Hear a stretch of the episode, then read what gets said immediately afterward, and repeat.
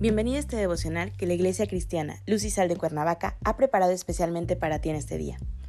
Te animo a que prepares tu corazón y dispongas todo lo necesario para escuchar la palabra que nuestro Dios ha preparado especialmente para ti el día de hoy. ¿Listo? Vamos a comenzar.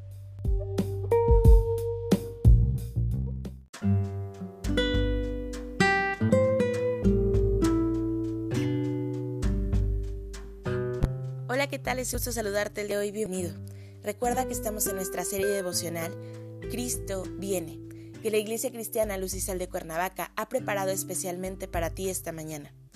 Nuestro tema de hoy es Caminando con Cristo. Hoy te voy a pedir que tomes tu Biblia y me acompañes al libro de Lucas capítulo 18 versículos 9 y 10.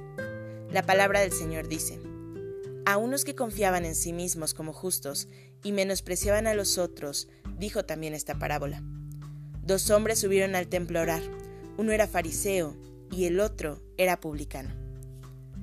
Antes de iniciar, quisiera ponernos en contexto.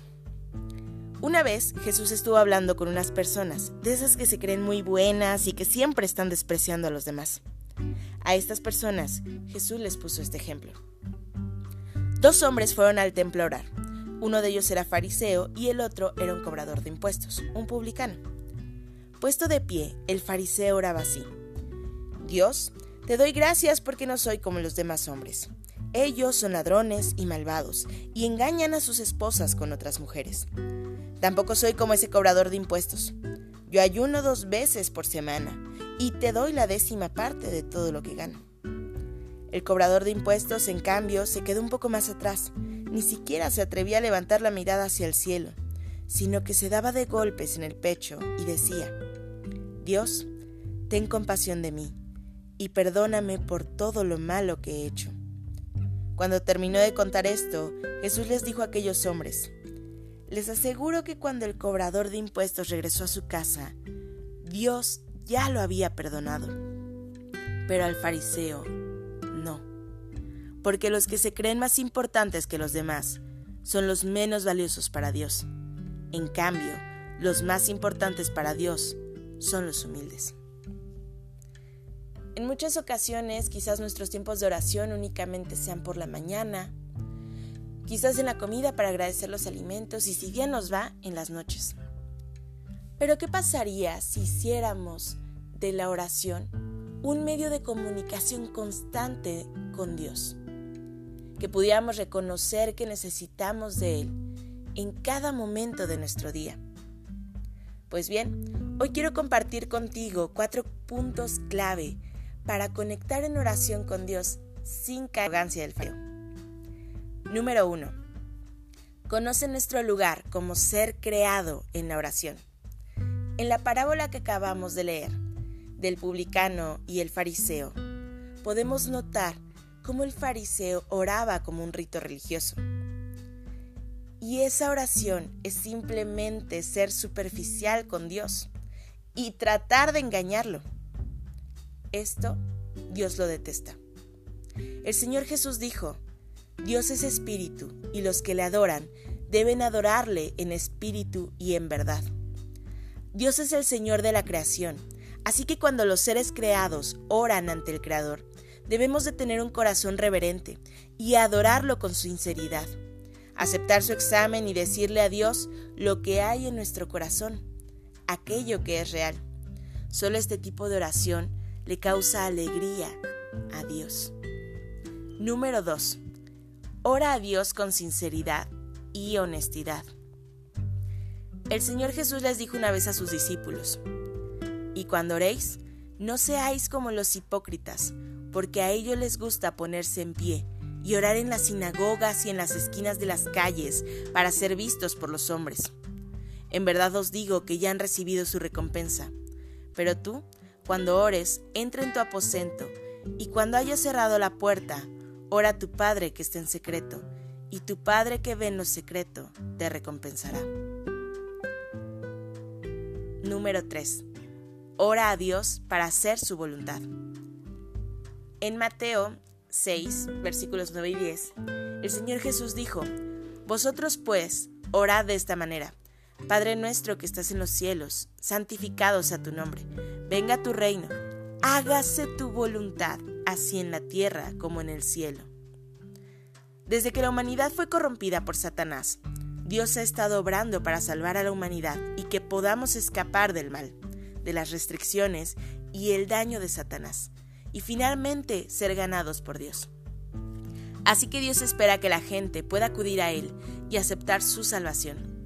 También espera que la gente pueda vivir de acuerdo a sus palabras, venerarlo en su grandeza, hacer su voluntad en la tierra, lograr el reino de Cristo en la tierra. Cuando nos encontramos con dificultades, burlas y apuros al difundir el Evangelio y nos sentimos débiles y negativos, debemos orar sinceramente a Dios y pedirle que nos dé fe y fuerza, que nos permita abandonar la carne y superar todas las dificultades. Así, no estar sujeto a las restricciones de las fuerzas del enemigo. Número 4. Ora al Señor con energía y con determinación. No pierdas la fe.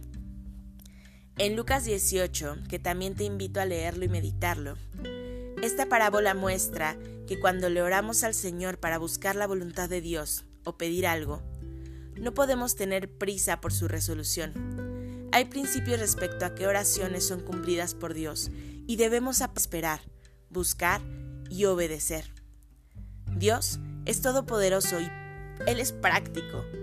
Mientras nuestras súplicas concuerden con su voluntad, Él ciertamente consumará nuestras oraciones, pero debemos de tener fe en Él. Estos cuatro elementos de la oración son un camino de práctica para que la oración del creyente, para que la oración cristiana, podamos tratar de ponerlos y de llevarlos día a día como hijos de Dios. Esta es la forma de tener una relación más cercana con nuestro Creador y entender la verdad dentro de sus palabras. Nuestra condición espiritual será cada vez mejor, tendremos cada vez más confianza en nuestra fe y en nuestro seguimiento de Dios. Nuestras oraciones también se ganarán la aprobación de Dios. Pero, ¿cómo orar para ganar la aprobación de Dios? Esta es una verdad en la que necesitamos entrar urgentemente. Podemos orarle honestamente a Dios desde nuestras almas, decirle a Dios lo que hay en nuestros corazones, conocer nuestro lugar como seres creados y ofrecer a menudo oraciones para que se cumpla la voluntad de Dios. Es así como ponemos en práctica los cuatro puntos anteriores. Así que hoy te animo a que pongamos en práctica el orar a Dios, pero el orar con honestidad, con un corazón entregado y agradecido. Que seamos como el publicano y no como el fariseo. Padre Celestial, en el nombre de Jesús te damos gracias, Señor, por tu inmenso amor. Gracias porque tú eres bueno y tú recibes nuestras oraciones cuando en ellas, Señor, entregamos un corazón humilde. Hoy entregamos este día en tus manos, Señor, y pedimos que nos llenes de tu gracia, de tu amor, Señor, que sea tu rostro reflejado en el nuestro y tu sabiduría en nuestras palabras y nuestras acciones. En Cristo Jesús oramos. Amén.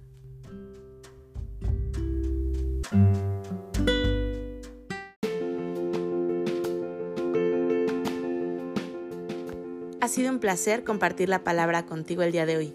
Te animo a que no te pierdas ni un solo devocional de esta serie. Te espero aquí el día de mañana. Y recuerda, conecta con Dios.